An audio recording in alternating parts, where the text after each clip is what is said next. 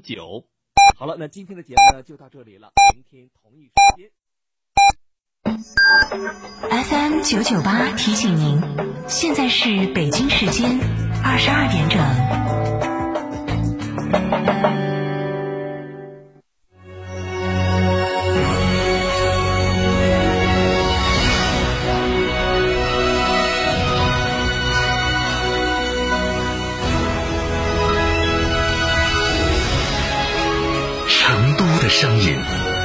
FM 九九点八，成都电台新闻广播。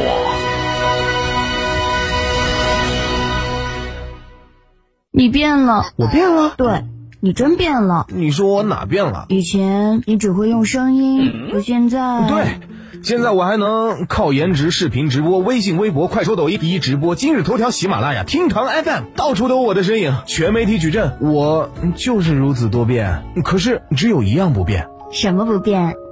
对你的用心不变。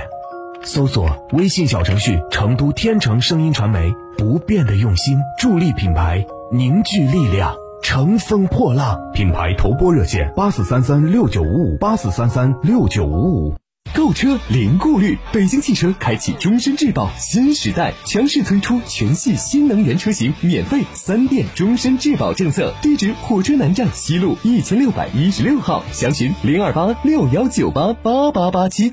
运通奥迪进口车特惠季，购 Q 七、Q 八、一闯均可享三年超低利率，Q 七指定车型享三万七千七百七十七元购置税补贴。大悦城旁运通奥迪，奥迪 A 类经销商，全系可售，询八五零一四个五。想自驾不知道去哪儿？一路通众景自驾带你走天下，小众自驾圣地、网红打卡地任你选。想旅游不知道订房订门票找谁？找一路通众景自驾，省心又省钱。电话详询六六零零二三四五六六零零二三四五或微信添加 zj 三六七七八八八。一路通众景自驾带你纵览天下美景。九九八快讯。这里是成都新闻广播 FM 九十九点八，我们来关注这一时段的九九八快讯。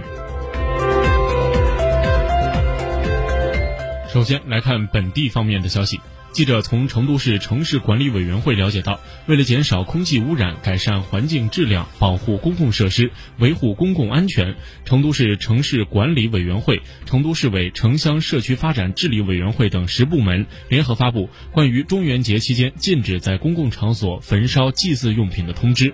通告指出，禁止在天府新区、高新区、锦江区、青羊区、金牛区、武侯区、成华区、龙泉驿区、青白江区、新都区、温江区、双流区、郫都区等建成区范围内的城市道路、广场、河边、树林、草坪等公共场所焚烧香蜡纸钱等祭祀用品，同时禁止在以上区域内沿街兜售香蜡纸钱等祭祀用品。对于违反通告规定的，在禁止区域内焚烧香蜡纸钱等祭祀用品，产生垃圾、损坏园林绿地、破坏市政设施、引发火灾、造成大气污染等危害的人员，或沿街兜售香蜡纸钱等祭祀用品的人员，由成都市城管、公安、生态环境、应急、消防、园林等主管部门按照职责依法查处；阻碍行政执法人员执法公务的人员，由公安机关依法处理；构成犯罪的人员依。法追究刑事责任。同时，成都十部门还联合发布了一封中元节文明祭祀倡议书，倡议成都市民共同树立文明祭祀的新风尚，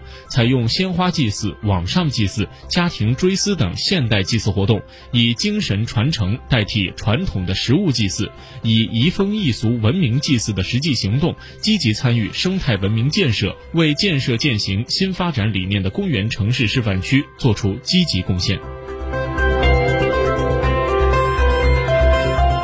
成都市交管局今天发布消息，按照市教育局的统一安排，成都中小学将在二零二零年的九月一号开学。为了抓紧、抓实、抓细常态化的疫情防控，有序推进复学复课，市交管局经过认真的研究，决定从今年的九月一号起恢复执行接送中小学生车辆不受尾号限行便民政策。幼儿园升入小学一年级、小学六年级升入初一、初三升入高一的新生，因涉及学籍信息的变化，请学生家长在二零二零年的。八月二十五号起登录容易行平台，重新完成车辆备案。接送幼儿园新生车辆备案仍然采用线上预约、线下审批的模式。上学期已经备案成功，升入原学校更高一年级的接送学生车辆无需重新申报。下一步市交管局将根据疫情防控的需要，结合我市道路交通的实际运行情况，适时的来调整尾号限行的便民措施，并及时的发布消息。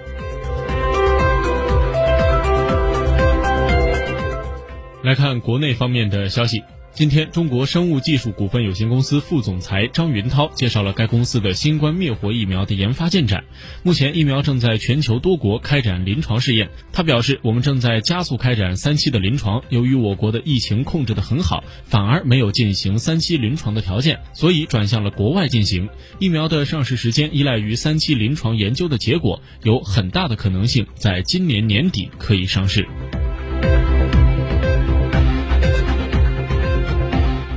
八月二十一号，有网友在社交平台上发布了一段游客在大理洱海边洗车的视频，随后是引发了当地相关部门的重视。经过核实，系游客自驾车来大理游玩，二十一号下午在康朗村附近游玩途中，开车下到洱海边游玩洗车。二十二号的凌晨，监管执法组和大理市洱海管理局执法人员在海东镇文笔村附近找到了违法车辆和当事人。根据洱海保护管理条例相关规定，对当事人下达行政处罚告知书，并作出行政处罚两千元，对两人进行了批评教育。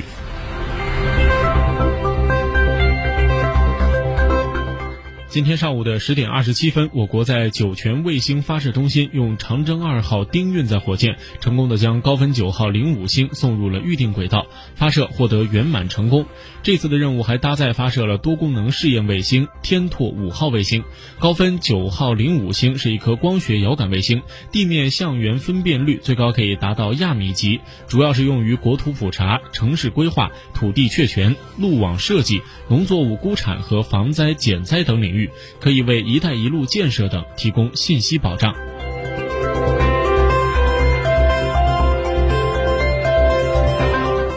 来把目光转向国际方面。根据美联社伊斯兰堡的消息，巴基斯坦宣布对塔利班实施全面经济制裁。报道称，该制裁措施将包括塔利班首席和谈代表阿卜杜勒加尼巴拉达尔和塔利班副领导人希拉杰丁在内的多名哈卡尼家族的成员列入制裁名单，与联合国五年前制裁阿富汗团体并冻结其资产的决议保持一致。报道称，巴基斯坦下达这一命令的时机可以被视为是向塔利班施压，迫使其迅速启动阿富汗内部的谈判。这是二月底签署的和平协议的下一步。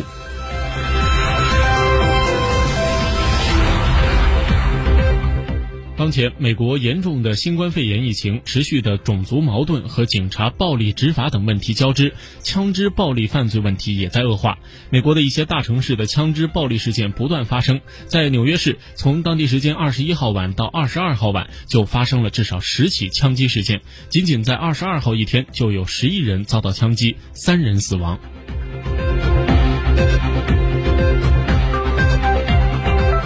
根据美国加州林业和消防局的统计，截止到当地时间二十二号，美国加州山火总过火面积已经超过了四千平方公里。持续蔓延的山火已经导致了六人死亡，至少四十人受伤，超过七百栋房屋被烧毁，超过十七点五万人被要求疏散。加州林业和消防局二十二号表示，在高温和持续雷暴的天气的影响下，目前加州各个地区仍然有超过二十处大型山火持续燃烧。